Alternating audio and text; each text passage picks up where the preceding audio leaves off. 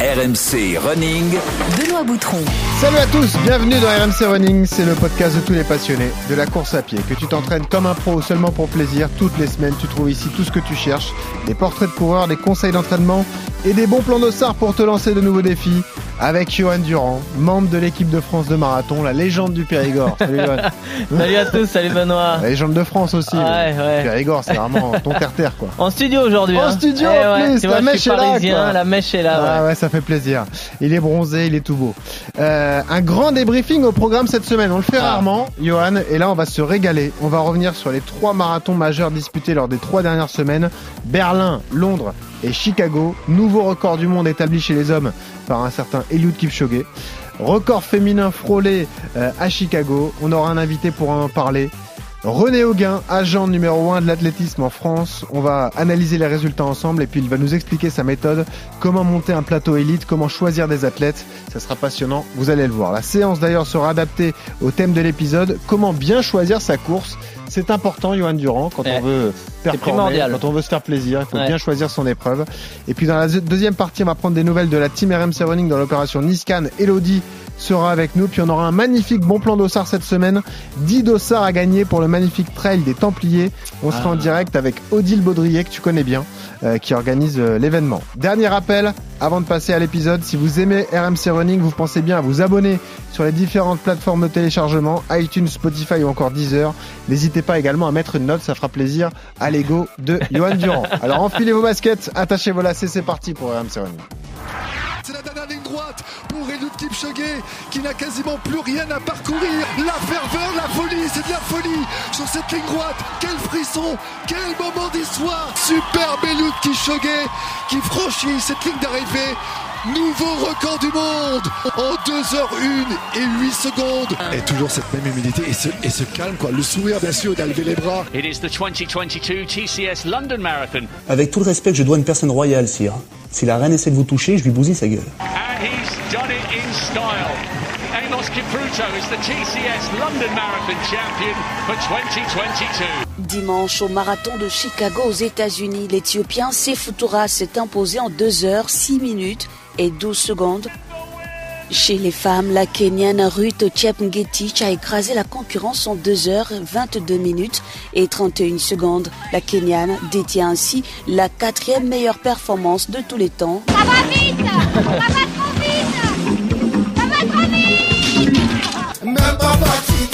Et voilà, même pas fatigué. Même pas. Un bon choix musical hein, cette fois. Une fois n'est pas coutume de la part de Geoffrey Bah, Charpie, notre toujours.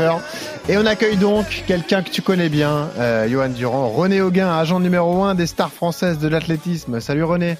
Salut euh, Benoît, salut à tous. Bienvenue, on est ravis de t'accueillir. Euh, je suis content d'être là aussi en studio. Ah ouais, là on est entre passionnés. Là. Voilà. Alors là, Là, là, on a une, du- encyclopédie de la course à pied. de la course à pied du, et de- du marathon. Alors préciser évidemment que euh, Johan, René est ton agent depuis de nombreuses années. hein. Depuis 2008. Depuis, euh, donc, et ouais. ça fait un petit moment. Hein. Et ouais. Il était déjà aussi maigre il a toujours été maigre. Ouais, bah, vaut mieux. Vaut mieux pour un coureur de, de demi-fond. Euh, on le disait, tu es, l'agent de nombreuses stars de l'athlète. Est-ce que tu peux nous citer quelques noms pour que ceux qui nous écoutent et qui te découvrent euh, puissent se rendre compte? Euh, ben, dans, dans les principaux, euh, enfin il y en a tellement que je vais en oublier, mais euh, bon déjà je suis pas forcément le numéro un puisque on, on a forcément on est plusieurs agents en France.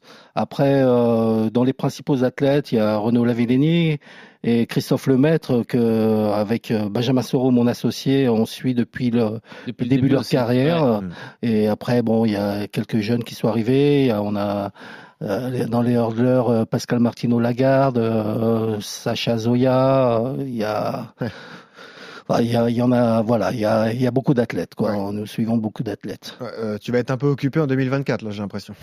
Non, je serai dans les tribunes Voilà. à regarder. euh, Voilà.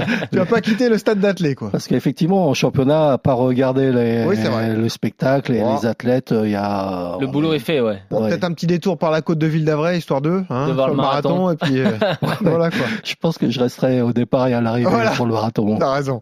Euh, alors raconte-nous un petit peu ton histoire. Évidemment, tu es passionné d'ath- d'athlétisme depuis tout jeune. Je rappelle que tu as une, une grosse référence sur marathon. Ah voilà, même, je, 2h23. je savais pas si tu l'as connu. Eh, je l'ai, évidemment. je l'aurais soufflé. Là, on a un vrai marathonien. Eh 2h23, ça parle à tous ceux qui, qui nous écoutent.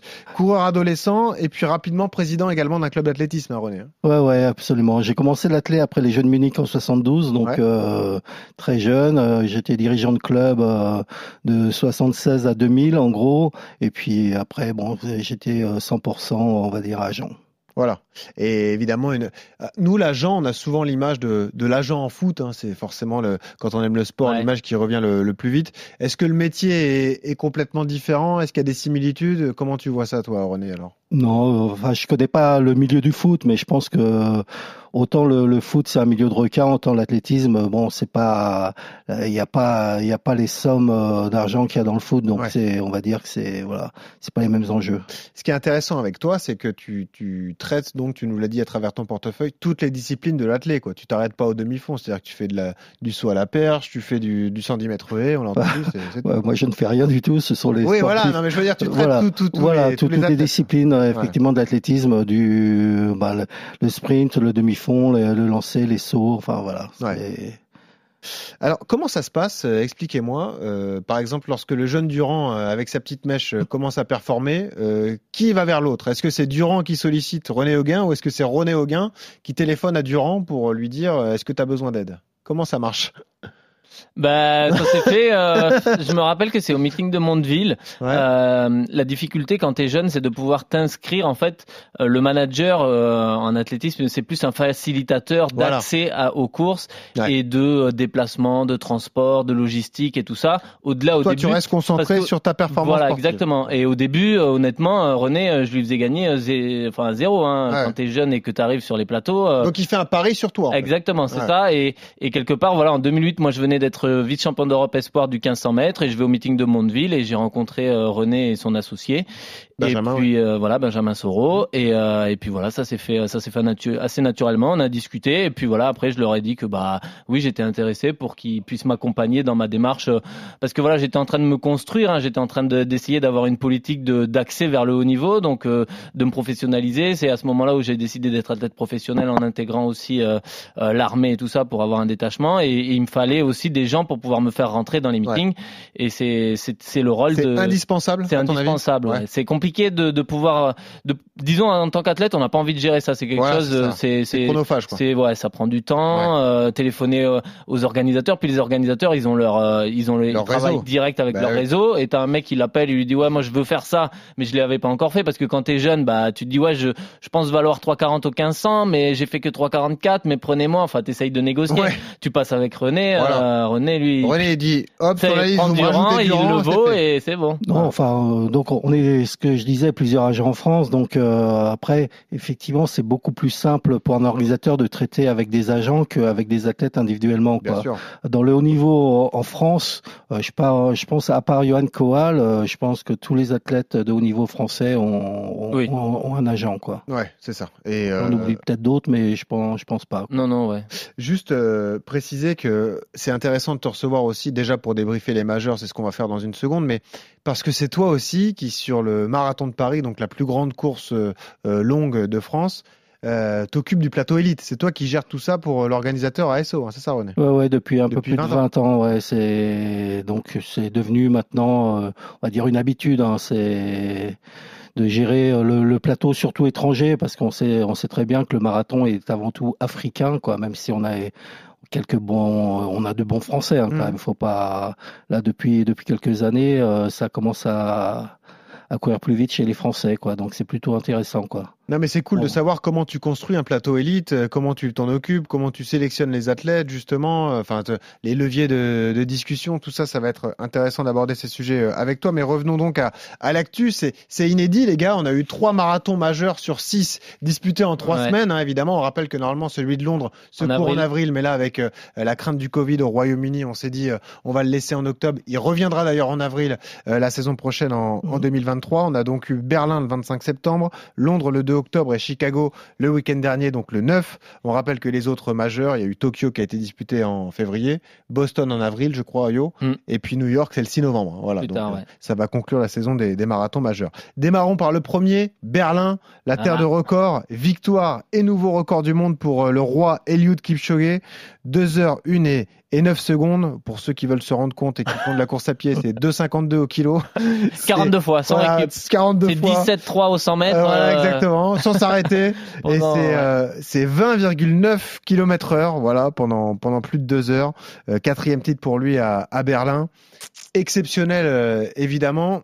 On s'y préparait un peu, René, quand même, de le voir euh, améliorer son record du monde. On savait qu'il était peut-être dans la forme de sa vie encore. Bah, là, honnêtement, moi, je je croyais pas parce qu'il Ah, approche, pas euh, Ouais. Non, non, il a, il va avoir quand même 38 ans. Il était champion du monde du 5000 mètres à Paris en 2003. Eh oui, Il a une longévité extraordinaire, ce qui est pour, ce qui est assez rare euh, quand même, euh, surtout chez chez les Africains qui ont plutôt des carrières assez courtes. Bon, à part des Légué Salissier, Paul Tergat ou autres, mais franchement, de faire ça à 38 ans, euh, je ne le croyais pas capable. Ouais, et euh, toi qui es, manager comme ça de d'athlètes et qui t'occupe du plateau élite du, du marathon de Paris, tu es peut-être un peu plus dans le secret des dieux, mais euh, comment ça se passe par exemple pour un athlète comme Eliud Kipchoge? C'est lui qui dit je vais à Berlin parce que mon objectif c'est de une nouvelle fois améliorer le record du monde, c'est-à-dire qu'il choisit le parcours le plus favorable et peut-être le plus roulant, ou est-ce que c'est Berlin qui fait absolument le forcing pour aller le chercher? C'est un peu les deux? Bah, là, en l'occurrence, il a, il a un agent qui s'appelle Jos Hermès, qui est dans le circuit depuis, depuis que ça a dû être le premier agent euh, sur le circuit. Et il connaît bien Berlin. Et il fait, en fait, euh, il sait que bah, avec euh, Berlin, il n'aura pas de concurrence, quoi. Donc, euh, il aura des lièvres euh, pour lui seul. Et, Enfin, donc la course est montée pour euh, Oui. Kipchoge, quoi. Tout est fait pour le mettre dans les chaussons, quoi. C'est ça. Ouais. On, on avait fait la même chose avec euh, donc le même agent et Bekele quand il a fait son premier marathon à Paris. À Paris, bien sûr. Donc euh, la course Ouais. avait été montée pour lui euh, avec son agent quoi. Donc c'est Alors que si- c'est c'est vraiment l'agent qui là qui l'oriente sur Berlin. Ouais, si Kipchoge était allé à Londres cette année, il aurait rencontré Bekele et la course aurait été peut-être euh, peut-être différente quoi. C'était un match, on les aurait attendus l'un contre l'autre. Ouais après Londres c'est un parcours euh, moins Mais moins légèrement rapide hein, quand même. Hein, donc euh, voilà. Ouais, c'est ouais. un peu particulier forcément. Johan, si on se si on met tout cela en, en perspective, bon vous vous avez eu le marathon euh, des Europes euh, au mois d'août. Euh, imaginons s'il n'avait pas existé ce marathon, si tu avais eu un, marathon à choisir en automne, euh, sachant qu'il y avait euh, Eliud à, à Berlin, c'est pas les mêmes allures évidemment, mais tu aurais choisi Berlin pour le parcours ou est-ce que Ouais. tu te serais dit, comme euh, René vient de nous dire, tout est fait pour lui, etc. Donc j'ai peut-être pas forcément d'intérêt à moi aussi y aller quoi. Non non, je pense que je serais allé à Berlin parce que euh, Pour le parcours. Pour le parcours, ouais. Après, Ch- Chicago est un excellent parcours, mais le problème, c'est que tu tapes euh, 9 heures de 7 ou 8 heures de décalage horaire. Donc, euh, il y a cette difficulté-là qui est à prendre en compte et qu'il n'y a pas à Berlin.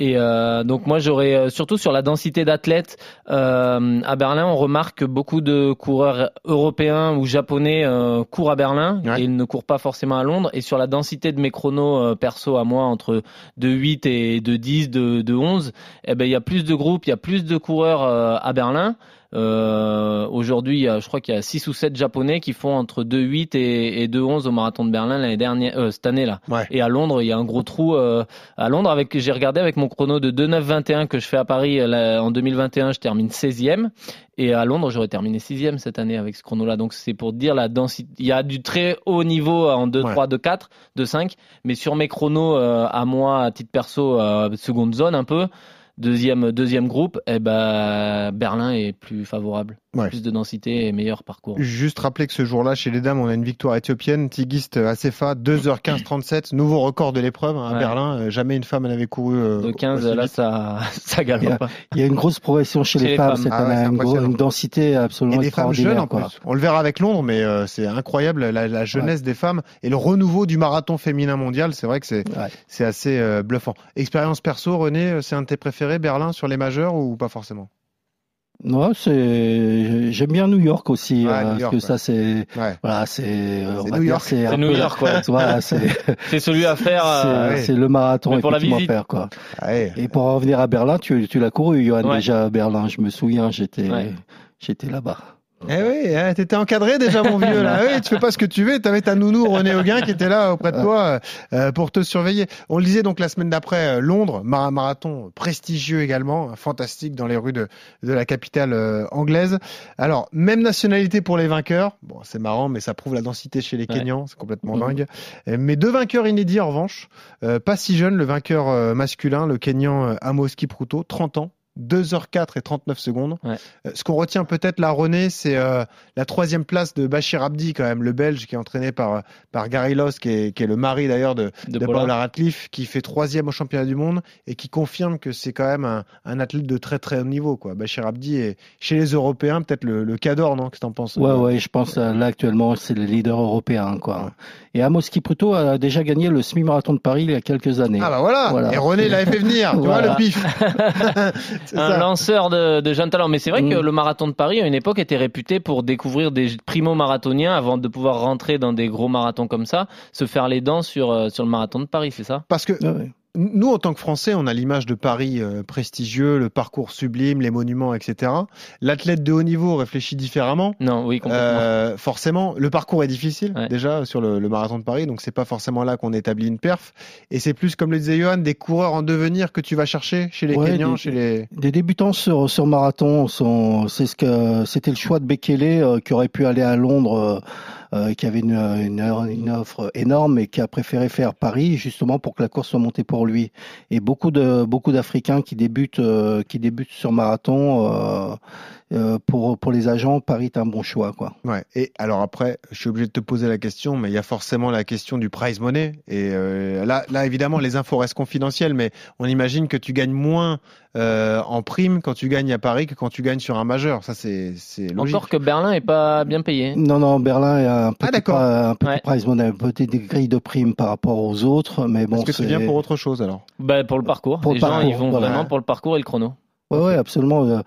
À choix égal, un marathonien préférera un parcours plat, rapide, que voilà, que, que de venir. euh, on le voit avec les Français qui préfèrent souvent aller soit à Valence, soit à Séville, soit à- Ouais, plutôt que Paris. Ouais, plutôt que Paris euh, ou Rotterdam, parce Mm. que qui est aussi un billard. Mais bon, ça c'est c'est la chasse un peu un petit peu au chrono et au minima pour les grands championnats. D'ailleurs, là, on parle beaucoup des coureurs professionnels. On pense aussi aux coureurs amateurs qui euh, voient le marathon comme une récompense, qui choisissent des beaux marathons comme ça pour aller, pourquoi pas performer et chercher un chrono.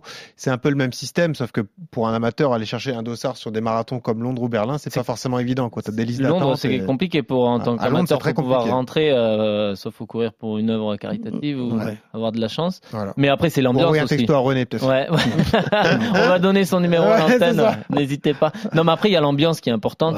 Et euh, Berlin, moi j'ai le souvenir de Berlin de de- d'un truc euh, d'un truc de fou quoi. C'est-à-dire qu'il me tardait des, des moments où il n'y avait pas de spectateurs sur le côté pour pouvoir euh, souffler un peu et Ah, une ambiance a- de ah ouais une ambiance de dingue. T'en peux plus. T'as l'impression d'être dans l'Alpe d'Huez tout le long.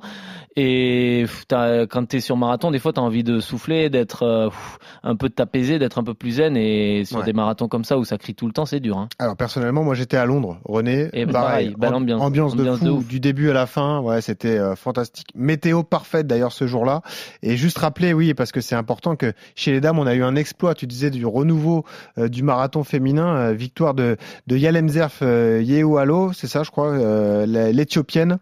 Euh, 23 ans, 2h17, alors qu'elle a chuté à mi-parcours. Donc c'est dire la performance de, Ouais. de cette jeune femme. 23 ans, René, là, ça prouve le niveau qu'elle peut atteindre d'ici quelques années. Quoi. Ouais, ouais, mais je pense que les, on se rapproche, euh, on se rapproche des 2h12 pour les femmes. hein. Quand on voit que euh, 2h12. Ruth Jepkedish, là, qui gagne euh, Chicago, Chicago, passe, euh, passe en, en moins d'une 6 au semi-marathon, voilà, c'est, Ouais. voilà, ça, ça en dit long sur, sur le potentiel de, de, de ces femmes, quoi, de ces jeunes femmes. En tant que supporter français, on attendait beaucoup de ton pote euh, Johan Koval, qu'on avait reçu il y a Mhm. quelques mois dans, dans RMC Running, qui préparait son premier marathon, hein, lui qui monte Ouais. sur la distance en vue de 2024, et qui malheureusement a explosé. Hein, tu as pu en parler longuement avec lui, euh, Johan, mais euh, euh, il était bien parti, il était sur une bonne cadence, et finalement il termine en 2h27-59. Il a voulu absolument aller au bout pour voir ce que ça faisait que découvrir la distance du marathon. Ça te fait rire parce que a- lui-même a dit euh, j'avais jamais autant souffert dans ma carrière. Quoi. Il a Il a découvert un truc de ouais, dingue. Quoi. ouais, ouais, et ben ça m'étonne pas, hein, parce que là,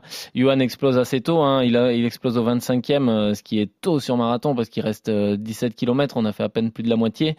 Et euh, point de côté, euh, difficulté, obligé de mal au ventre, obligé de s'arrêter, euh, marcher, repartir, impossible de repartir. Donc ça a été un long chemin de croix. Comme c'est son premier, il a voulu finir absolument. Donc bra bravo à lui. En même temps, on n'a pas vraiment le choix à Londres parce qu'il faut quand même rejoindre l'arrivée quoi qu'il arrive. Ah ouais, bon. même si on a envie ah, d'abandonner, bah, on quand t'as passé Tower Bridge, ouais. c'est pas près de Buckingham Palace. Hein. T'as l'impression de. Ouais, et puis en plus, les transports sont blindés, donc euh, là, t'es obligé de finir à pied. Quoi. C'est ça. Même en marchant, on finit à Londres, quoi qu'il arrive, on peut pas abandonner, quoi. Quand on est euh, manager comme ça, René, euh, j'ai deux questions pour toi. Déjà, quand on a un athlète qui est engagé et qu'on le voit en souffrance comme ça, comment on le vit soi-même de l'intérieur? Est-ce que c'est une souffrance également personnelle? Et puis ensuite, j'aimerais t'interroger sur tes liens avec la fédération justement pour euh, tout mettre en, plan, en place vis-à-vis des athlètes tricolores. Mais comment tu le vis quand tu as un athlète que, qui est bien préparé, euh, qui se présente sur une course comme ça et qui malheureusement euh, connaît une énorme défaillance? Bah, On est on est on est forcément triste pour lui quoi, parce que on connaît l'investissement qu'il faut pour préparer un marathon. Donc quand c'est un échec, effectivement, c'est c'est dur, hein, c'est dur, c'est dur parce que les soit soit parce que là effectivement la, la perf est pas au rendez-vous ou c'est pareil pour les préparations quand l'athlète est blessé c'est aussi compliqué enfin c'est c'est quand même une discipline très difficile. Quoi. Par exemple, le manager de Johan Durand. Euh, donc, nous, on le ouais. toutes les semaines. Euh, il avait fait un très bon début d'année avec des bons temps sur 10. Après, il a eu des, des soucis physiques et puis on, on était inquiet jusqu'à l'arrivée des, des, championnats d'Europe. Quel est votre contact euh, pendant toute cette période? Vous avez un contact régulier? C'est quoi Une fois par semaine Une fois par mois? Vous vous non, informer non, malheureusement, on n'est pas assez, on n'est pas assez présent derrière les athlètes quand ils vont moins bien. C'est.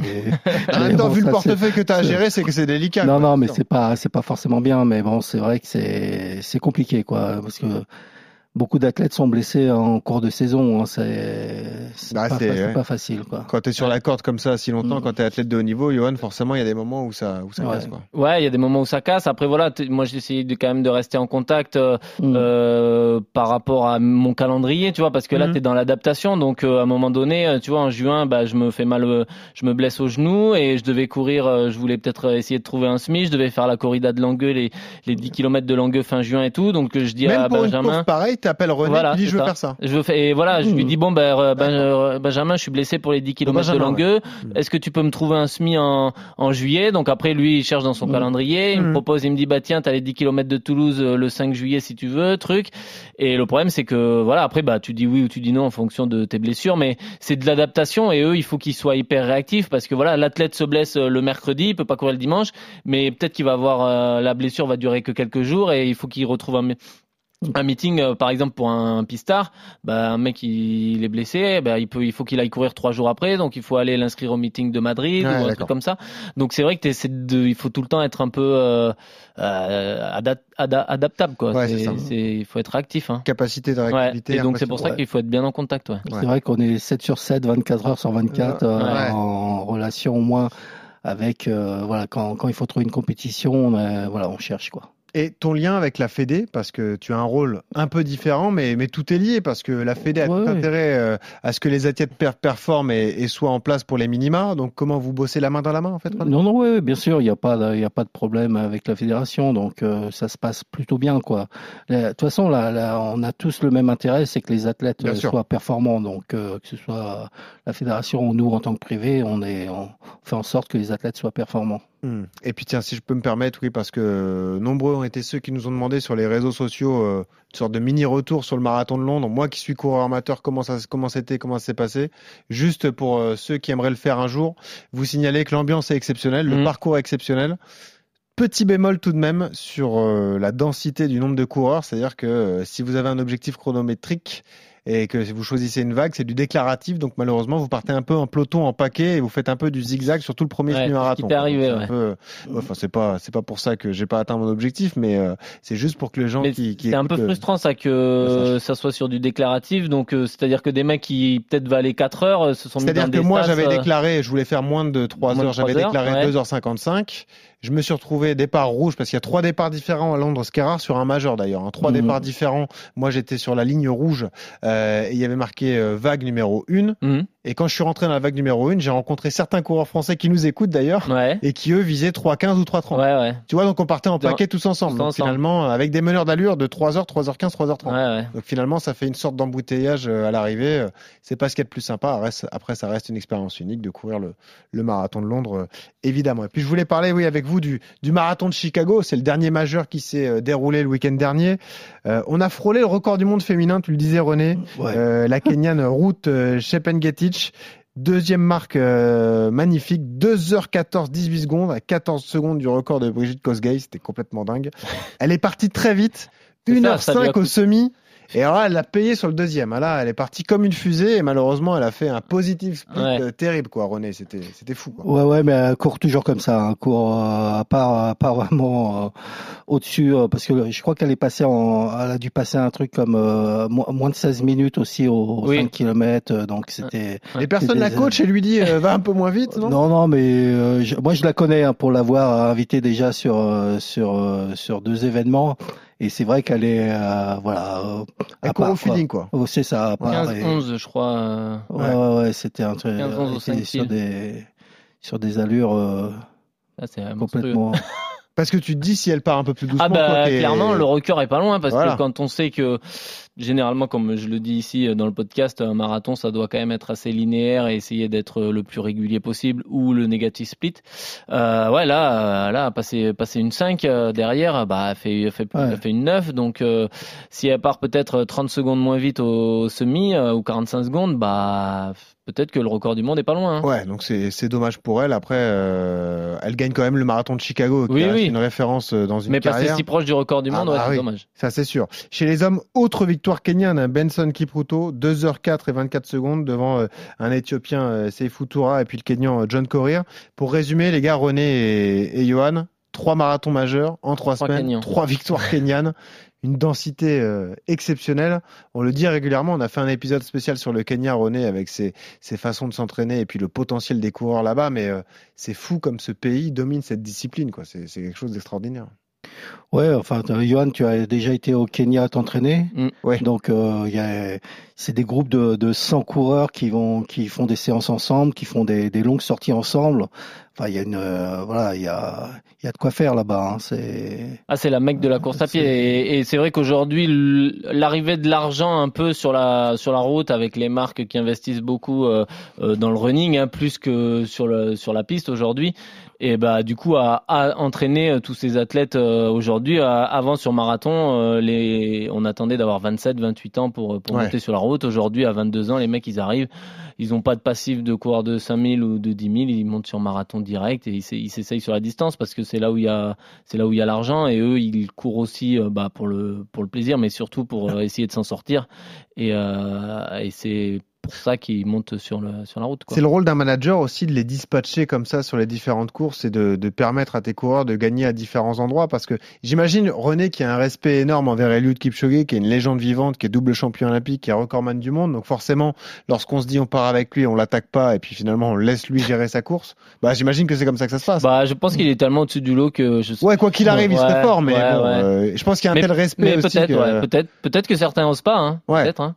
c'est peut-être c'est peut-être euh, dur à gérer d'un point de vue managérial de, de, de choisir comme ça et d'en envoyer certains à, à certains endroits et d'autres. euh, Après, euh, il y, a, il y a beaucoup de courses, mais il y a plus de coureurs que, que, que de courses. Donc, euh, effectivement, euh, des fois, euh, c'est compliqué de rentrer sur certaines courses. hein. Donc, euh, à Berlin, ils invitent pas tant que ça, comme ils ont Kipchoge. euh, ils invitent pas des. Voilà, Ouais, euh, ils n'ont aucun intérêt à inviter. euh, C'est-à-dire que c'est. Kipchoge qui choisit ses lièvres, par exemple?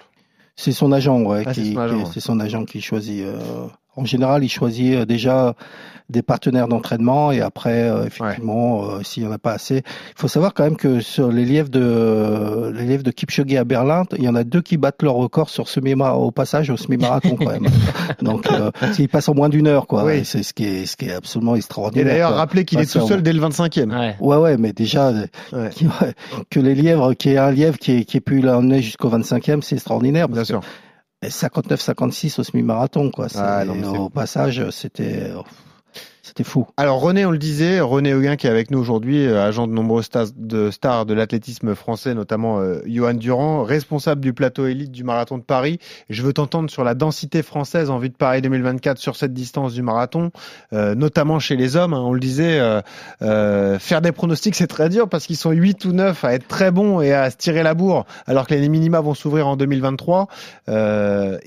J'imagine que toi, ça te ravit de voir autant de talent dans cette équipe de France en vue des, des Jeux. Quoi. Ouais, absolument. Mais bon, là, là effectivement, euh, réussir à se qualifier au jeu, ça va être, euh, ça va être, euh, ça va être intéressant, quoi. une grosse lutte. Après, on attend de connaître le minima. la fédération Vous devrait pas bientôt. pas, Johan, non, non, non, ça va, ça va venir assez rapidement et surtout savoir à partir de quand euh, la fenêtre, ouais. la fenêtre effectivement pour se qualifier. Est-ce que ça va être début 2023, mi, enfin. On, Là, la décision va être prise assez assez rapidement aussi, mais bon, ce sera ce sera intéressant d'ouvrir euh, assez tôt quand même euh, la qualification euh, pour les Jeux, quoi. Bah, ça permet d'en faire plus. Plus tu ouvres tôt, plus on a de chances, euh, plus la fenêtre est grande. Tu et peux avoir un rattrapage si tu te le jour Voilà, c'est ça. Ouais, si tu passes à côté. Euh... Ouais. Même si celui qui euh, arrive à se qualifier au mois d'avril, il aura plus grand chose pour se préparer pour ce marathon complètement dingue euh, ah, bah, au mois d'août. C'est la difficulté, ouais. C'est-à-dire que quelqu'un qui, admettons, fasse un gros chrono en avril 2024, il faut que quatre mois après, il ait récupéré de son gros marathon et. Voilà. Après, on connaît pas non plus. Et on connaît pas la date limite. Là, on parle d'avril 2024, mais ça peut, ça sera peut-être plus tôt. Bah, ouais, ouais. Voilà. Et puis René, on l'a dit, tu composes le plateau élite sur les, les marathons de Paris depuis 20 ans. Oui, tu cherches la performance. Oui, tu cherches à faire découvrir des coureurs africains comme ça qui peuvent se révéler ensuite. Bekele avait démarré son marathon à Paris, mais il y a aussi un lien certain avec le, sponsor de l'épreuve. Ça aussi, c'est une donnée à prendre en compte. C'est-à-dire que euh, euh, a longtemps été l'énorme sponsor du marathon. Moi, je me souviens de 2021, j'étais au marathon, au salon du marathon. Il y avait Durand en 4 par 3 partout dans le salon. Pam, il fait record évidemment euh, personnel en 2h09. Euh, là, c'est là, c'est jackpot entre guillemets parce que tu as misé sur le bon cheval, il était là, il a répondu présent, et là, c'est tout le monde est content finalement. Non, mais ASICS c'est toujours le partenaire du marathon ah hein, et, et, ils mettent ils mettent des moyens effectivement sur euh, pour faire venir aussi euh, des, des, athlètes ASICS. Julien Vanders, bon, ça a pas marché, mais a fait son premier marathon cette année à, à Paris, mais bon, voilà, c'est ils font en sorte que de faire venir quand même des, aussi leurs top athlètes. Ok, et eh ben les, gars, les gars, ce que je vous propose, c'est de passer tout de suite à, à la séance. RMC. La séance. Alors Maître Yodu, c'est pas de l'entraînement pur et dur aujourd'hui, hein, mais c'est plus de la, la programmation, l'importance de bien choisir sa course. Ça parle aux pros comme toi, ça parle également aux amateurs qui veulent euh, cibler deux trois objectifs sur une saison. Il faut choisir le bon parcours, le bon moment euh, pour le réaliser. Euh, parlons des pros pour démarrer avec ton, ton éclairage, Johan. Comment tu choisis une course lorsque tu planifies une saison? À quel moment tu appelles René Auguin et tu commences à l'harceler en lui disant euh, j'ai envie d'aller là ou là? Comment ça se passe? À quelle heure tu lui envoies un message euh, WhatsApp euh... Ça. Mais René, a cette faculté, c'est qu'il dort peu, donc tu peux lui ah, écrire à 3 ou 4 heures du mat, il, il, est souvent sur son téléphone. René, j'ai vu un doc, je veux aller à Berlin. C'est ça. Plaît. Merci. Non, bah la, la, première chose à faire déjà, c'est de définir son gros objectif ou ses deux gros objectifs dans la saison. C'est-à-dire qu'on le sait, les pics de forme, c'est pas des trucs qui durent 12 euh, mois sur 12. Donc il vous faut définir vos deux objectifs de l'année, un ou deux, euh, peu importe. Et après, en fonction de ça, par exemple, bah, moi, ça va être le marathon en avril et un marathon en décembre, admettons, pour 2023. Et en fonction de ça, eh ben, une fois que tu as ton gros objectif, eh ben, là, tu planifies euh, des courses de préparation, des courses... Euh, voilà, tu cherches des 10 km si tu veux travailler la vitesse, des semis si tu veux préparer un marathon ou des choses comme ça. Et euh, c'est vraiment ton premier objectif numéro un qui doit guider après le, le choix des courses, euh, le choix, des, le choix des autres courses. Et après, ça dépend ce que tu cherches. Hein. Des fois, euh, par exemple, trois semaines avant euh, le marathon de, de, de Paris, une année, j'ai dit voilà, je cherche un semi. Je suis allé au semi de La Rochelle, je l'ai couru à allure marathon. je cherchais pas un semi plat, je cherchais mmh. pas un semi. Je savais qu'il y avait du vent, que c'était pas plat, qu'il y avait pas de densité. Mais plutôt que faire une sortie tout seul, j'ai dit allez, bah bingo, je pars faire un semi comme ça. La démarche, c'est toujours l'athlète qui dit au manager j'aimerais faire ça aussi, ou c'est le manager qui te conseille aussi, qui t'oriente et qui te dit, moi je connais bien cette course, il vaut mieux aller là, il vaut mieux faire ça. C'est souvent l'athlète. C'est ça vient de l'athlète et de l'entraîneur. Ouais, c'est vraiment le l'athlète et l'entraîneur euh, qui, qui discutent, qui définissent un objectif, qui définissent euh, des compétitions à faire, et après on demande au manager si c'est possible, si on peut, si je peux rentrer là-bas, hmm. euh, et sinon qu'est-ce qu'il a à proposer, et après le manager. ouais, ouais c'est ça. C'est absolument c'est les athlètes ou leurs entraîneurs qui décident du programme euh, du programme. Nous, on est là pour leur faciliter la tâche. Après, il faut toujours avoir des plans B si effectivement euh, l'athlète ne peut pas rentrer sur un marathon qu'il souhaite ou voilà, c'est. Parce que toi, on rappelle, tu gères toute la logistique. Hein. C'est pas seulement le dossard, c'est l'hôtel, c'est le transport, c'est la gestion de tout ça. Non, non, euh, sur la partie, euh, non, non, c'est l'organisateur qui invite l'athlète. Nous, la seule chose qu'on fait, c'est prendre le, billet d'avion pour l'envoyer. Ah, c'est l'organisation qui vous met dans des chaussons après. ouais, ouais, ouais, En fait, tous les organisateurs, on bah, invitent, enfin, ont des hôtels et invite les athlètes, ils hmm. sont, ils sont pris en charge. Après, vous êtes regroupés, voilà. Hmm. Voilà, c'est. Euh, autre euh, question, euh, parce que moi j'ai établi des critères de sélection, je pense que c'est ça à peu près, Johan, c'est tu choisis en fonction du parcours. Exact, ouais. La densité aussi peut-être à ton niveau. Ouais, à mon niveau c'est ça, ouais. C'est le parcours qui va guider mes choix, la densité d'athlètes sur mes chronos, hmm. et après bah où est-ce que je suis dans la saison, comment c'est placé, est-ce que la logistique aussi, le décalage horaire qui Bah moi, moi, moi, j'y suis, euh, moi, j'y prête attention parce que j'ai du mal. Je me suis rendu compte que bah, aller courir en Asie, tu vois, c'est un truc. Euh, même pas j'y ai pensé. Alors qu'il y a des marathons euh, merveilleux au Japon avec mm. des densités de ouf et tout. Mais la seule fois où je suis allé courir en Chine, j'ai ramassé. Il faisait chaud, il faisait lourd. J'ai pas supporté. Je suis allé courir au Brésil, c'était pareil, c'était insupportable. Dès que j'ai pas mon petit 20 degrés avec 0% d'humidité euh, c'est compliqué. Donc euh, ouais, moi, moi de tout ce voilà, moi ça je l'exclus, je reste en Europe quoi. Ok. René, c'est quoi les, les, conseils principaux que tu donnes aux athlètes lorsqu'ils sont en train de choisir leur course alors? Bah, euh, effectivement le, le, le, niveau de l'athlète avec le niveau de la, de la course quoi, c'est là où il y a la densité, il y a des courses, on sait à Berlin il y a plusieurs groupes pour pour des coureurs. c'est c'est plus facile d'aller sur ce type de course. Après, euh, en général, ils savent, les athlètes savent déjà où ils veulent aller. Hein. Ouais, parce que oui, c'est important de le rappeler, mais souvent sur un énorme marathon, il y a ceux qui jouent la gagne, donc les Kenyans qui partent devant, etc. Après, il y a d'autres lignes qui se créent chez mm. les pros, c'est qu'il y a une deuxième ligne d'allure où tu peux te sentir plus à l'aise et où tu vas partir avec un deuxième groupe plutôt que d'aller t'exploser avec les, les, leaders qui jouent la gagne. En fait. Exactement, ouais, ouais c'est c'est ça qui est important, c'est la densité sur nos chronos à nous perso. Et euh, moi, je me rappelle des fois sur piste, euh, par exemple, j'ai fait un meilleur chrono euh, sur un meeting, euh, euh, sur mon, mon record sur 5000, je l'ai fait au meeting de Villeneuve d'Ascq à Lille sur un meeting européen. Et à contrario, euh, dans une, enfin, dans une course qui se gagnait sur mes chronos à moi aux alentours des 13-15, plutôt qu'un meeting au Stade de France à Paris où la course était gagnée en 12-45 et où au bout de 1000 mètres, euh, ah t'es, 200 mètres derrière, ah euh, derrière Bekele.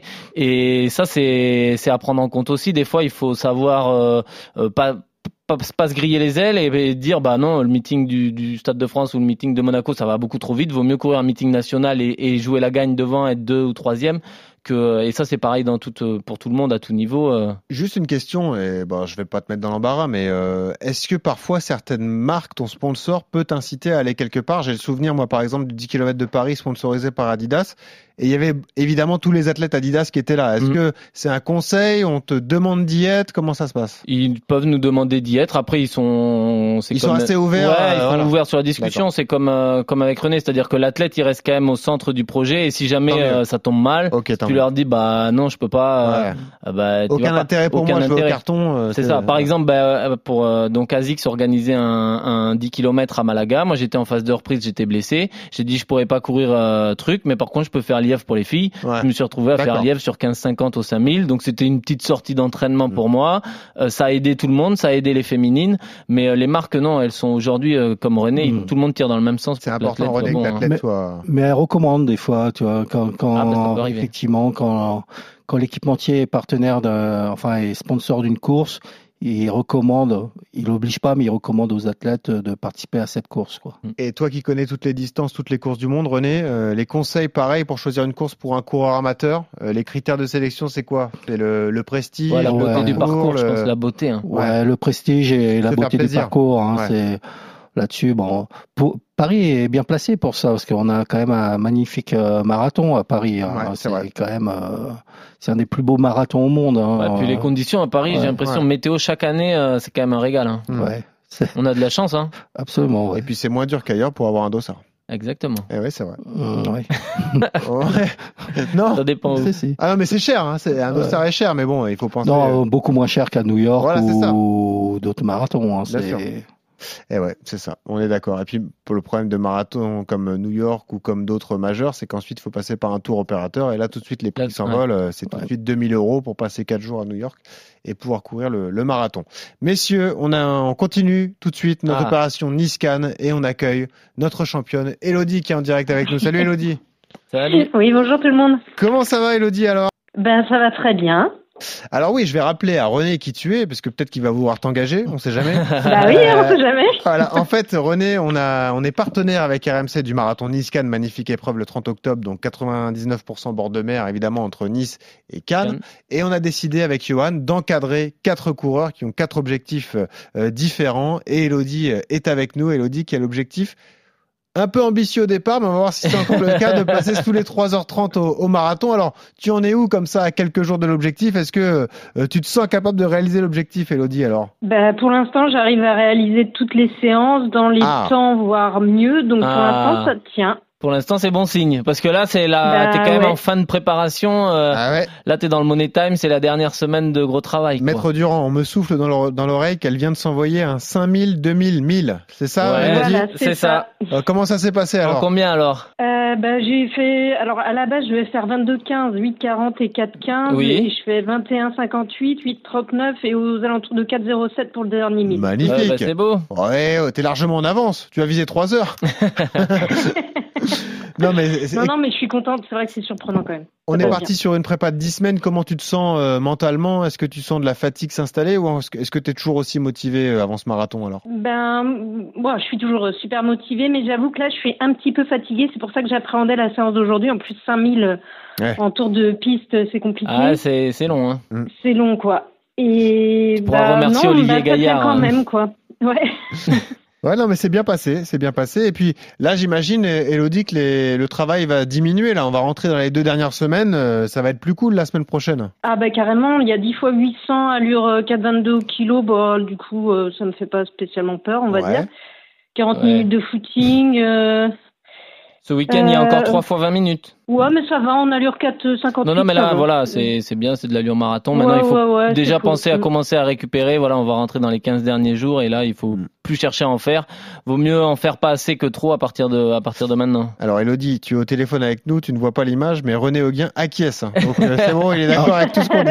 Ok. 2h23, René. Ah, c'est ça. C'est un marathon que je connais bien parce Ah que bah oui. j'y suis tous les Il y est. ans, parce que Ah, bah j'aide à faire le, le, le plateau. euh, Il est voilà, Ah non, mais il est de toutes les Et courses. donc, euh, par contre, c'est un marathon. euh, Le deuxième semi-marathon est particulièrement difficile. Hein. C'est. Fallait pas leur dire. euh, Fallait pas non, leur mais- dire, René. Non, non, mais il y a une, non, il y a une petite. Mais par contre, il est magnifique. Hein, Ah oui.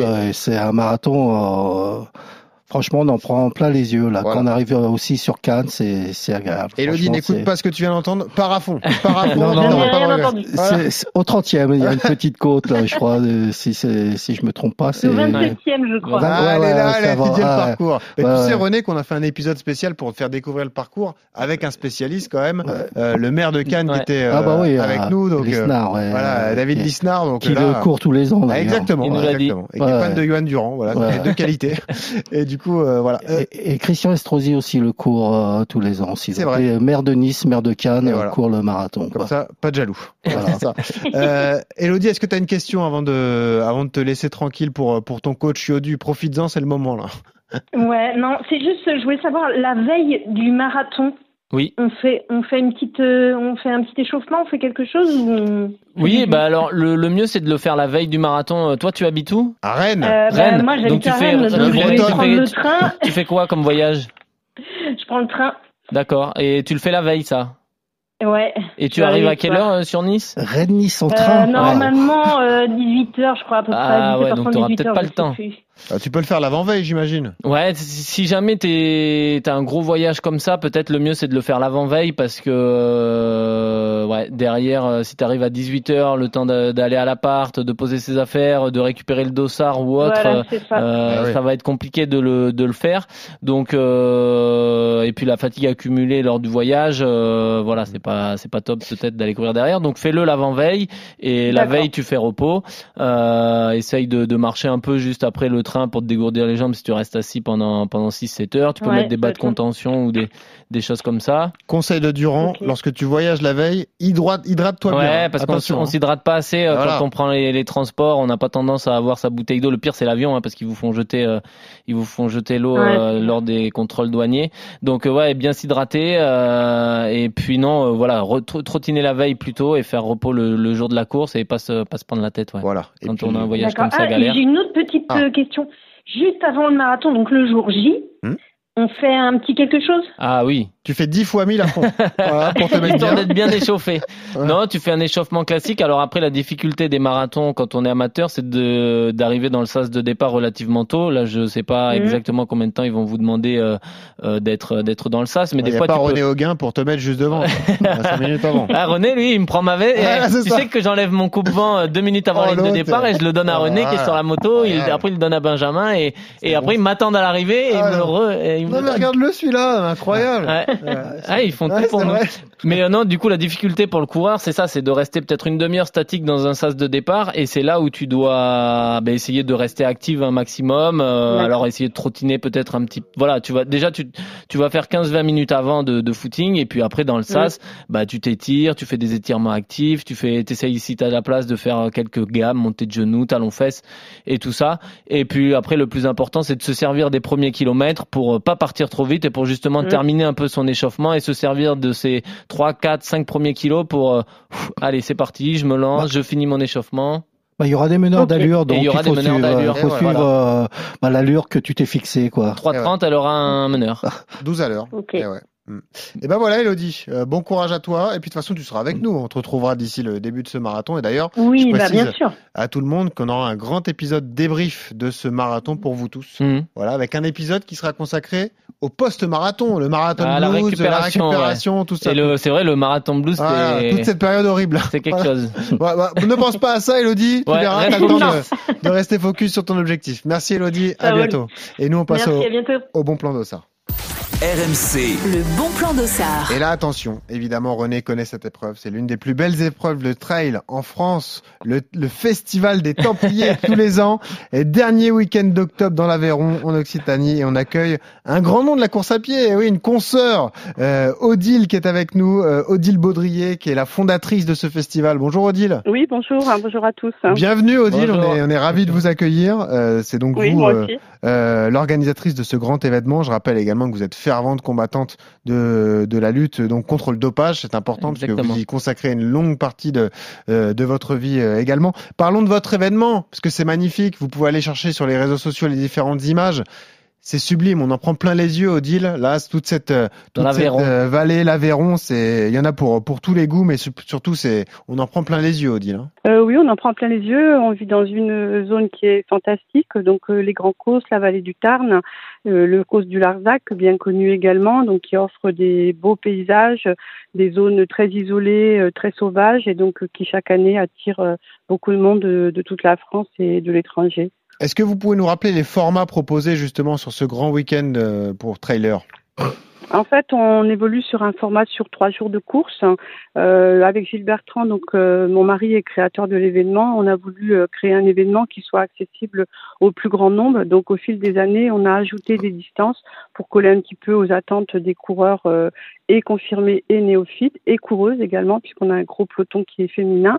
Et donc, on a des distances maintenant qui vont de 9 km à 102.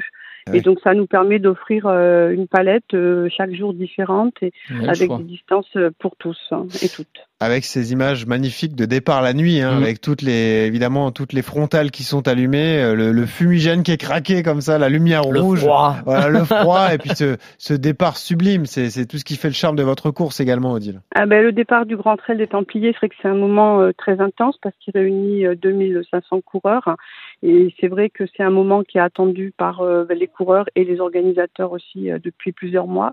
Donc euh, tout le monde met ben, son entraînement en ordre, les organisateurs de leur côté œuvrent pour que tout soit prêt. Donc c'est vrai que le moment où tout ça, ça s'unit avec la musique qui va bien, avec les fumigènes, c'est vrai que c'est beaucoup d'émotions parce que ça représente pour tout le monde une petite consécration de, de son année. Et voilà, donc c'est vrai que c'est un moment d'union en fait entre entre tout le monde. Et quand on a réussi ça, c'est vrai qu'on voilà, on verse souvent notre petite larme. C'est le eh moment aussi pour euh, Gilles Bertrand d'adresser un discours euh, magnifique discours, eh voilà, passionné euh, au, au, trailer qu'il adore. Et donc c'est vrai que c'est des moments de vie qui sont intenses et qu'on traverse maintenant depuis bientôt 27 ans. Odile, rassurez-nous, la météo est plutôt clémente en règle générale. On a eu de tout, en fait. Euh, on a eu de tout, et c'est vrai que on a eu des années effectivement avec un petit peu de neige sur les côtes, et on a eu des, des éditions avec beaucoup de pluie aussi. On a eu une édition annulée pour des problèmes d'orage. Ah. Après, voilà, je pense que là, on est sur une météo actuellement qui est très clémente et plutôt chaude, même sur euh, Millau, euh, Sud Aveyron. Donc, à voir d'ici bientôt 15 jours si ce sera la même chose comme je le dis souvent, euh, c'est la seule chose que nous, organisateurs, on maîtrise pas. Donc, euh, on prend ce qui vient et les coureurs, c'est pareil. Je pense que c'est là justement où la nature reprend un peu ses droits. Euh, on peut faire des listes tant qu'on veut, des tableurs Excel, des convocations, des missions. À un moment donné, voilà, l'élément naturel, il nous dépasse et il faut l'accepter. Je pense que c'est la vie qui est comme ça. Euh, je vous remercie, Odile. Euh, vous m'excusez, hein, je peux pas vous envoyer Durand cette année. Il est encore un peu blessé. Euh, il, a, il, a, un ah, objectif. peut-être le 9, peut-être le 9 km. Euh, peut-être. Pourquoi pas Il faut qu'il achète des choses. Non, mais c'est vrai que le Trail des Templiers, c'est la référence. moi, je. Ah bah, je sais que c'est une course que tu feras après ta carrière de, je la ferai sur route. C'est sûr. Hein. Ouais, ça c'est certain. Alors c'est une c'est une épreuve sur laquelle on a justement compté cette année. On a quand même déjà accueilli euh, une vingtaine de d'athlètes euh, hommes et femmes qui ont été en équipe de France de, de ah formats différents d'ailleurs euh, du semi, du marathon, du trail. Il y a eu un petit peu de tout. On a eu par exemple championne de France de marathon qui, qui est venue disputer la Templière, l'épreuve réservée aux femmes. Donc en fait on a quand même un melting pot aussi avec quelques athlètes d'élite qui veulent s'essayer au trail et comme justement on a des distances accessibles, voilà ils font ça parfois en groupe. Donc c'est marrant aussi de relier euh, ce qui a traversé notre vie pendant beaucoup d'années avec euh, Gilles Bertrand et, et, le, et le Grand Trail des Templiers. Vous savez, Odile, qu'on a reçu euh, beaucoup de personnalités du monde du trail qui nous ont vendu votre événement, notamment Sylvain ah Cusso qui était venu au mois de juin, qui nous avait dit c'est vraiment une course fabuleuse. voilà, c'est vrai que c'est une course reconnue. Et d'ailleurs, je vous remercie parce que vous nous offrez 10 dossards. Voilà, 10 dossards à gagner pour le format que vous voulez. c'est vrai que ça, ça, arrive un peu tard, on, on s'en excuse, mais vous pouvez pouvez choisir le format qui, qui vous convient. Et on remercie Odile une nouvelle fois. Et d'ailleurs, Odile, je vous lance une invitation. On consacrera également un numéro à la lutte antidopage, évidemment, dans le milieu de la course à pied, parce que c'est un, un combat qui vous est cher. Il y a des hein, choses à dire en ce moment. c'est ça. Hein. Oui, il y a des là, là, il, y y a des Kenyans qui tombent à... Voilà. Ah oui, là, on en est à 22 cette année. Hein. C'est bah, terrible. Hein. terrible. Ouais, S'ils peuvent tomber avant 2024 pour que Durand fasse une médaille, ça nous arrange. Voilà. C'est sûr. Bon. bon. merci beaucoup. Merci à vous, Odile. Hein. Merci beaucoup. Et bonne préparation, hein, puisque c'est beaucoup de travail, évidemment. Et on rappelle donc le, le Festival des Templiers qui sera à retrouver le dernier week-end d'octobre, magnifique, en, en, Aveyron. On remercie René Auguin, hein, évidemment, manager de Star. Merci. on, on reste en contact, hein, René. Hein. Tu veux ton dossard, toi? Alors, euh, je veux, je veux pas mon dossard, mais je veux tous les champions dans RMC Running. Ah bah oui. Ah bah là, on va son téléphone, euh, tu choisis. On va rester en contact. Déjà, je me suis accaparé durant, comme ça, crac, je l'ai gardé avec moi. Et puis euh, voilà. Non mais je vous remercie René, c'était passionnant de découvrir un peu cette facette du, du, métier quand même, parce qu'on en parle peu. L'organisation des marathons, le bilan des, des, grands marathons qui viennent de s'achever, parce que c'est toujours un, un, moment fort. Et puis bah, on vous reviendrez quand vous voulez avec Benjamin peut-être la prochaine fois. Ouais, il est provincial, mais il monte aussi à Paris parfois. Faut le sortir du Nord. Bah, tous les deux voyager, ça vous fait pas peur Et alors là, ne leur demande pas combien de jours ils passent en, en déplacement. Là, il y a une carte premium, j'imagine, pour l'avion. Bah, j'espère. Mmh, ouais, là, là, ça va. Merci beaucoup, René Hogan, d'avoir été avec nous. Et la tradition de RMC Running, c'est de terminer par une musique. Ah. Et oui, qu'on rajoute à la playlist RMC Running. On a choisi Empire State of Mind, le prochain majeur, le 6 novembre, le marathon de New York, qu'on va suivre avec beaucoup de passion. Tu valides évidemment. évidemment. Ça c'est ta cam mon petit Odile. Allez, je te remercie toi aussi Johan. On se retrouve la semaine prochaine et toujours ce conseil pour terminer quand vous courez, souriez, ça aide à respirer. Salut à tous.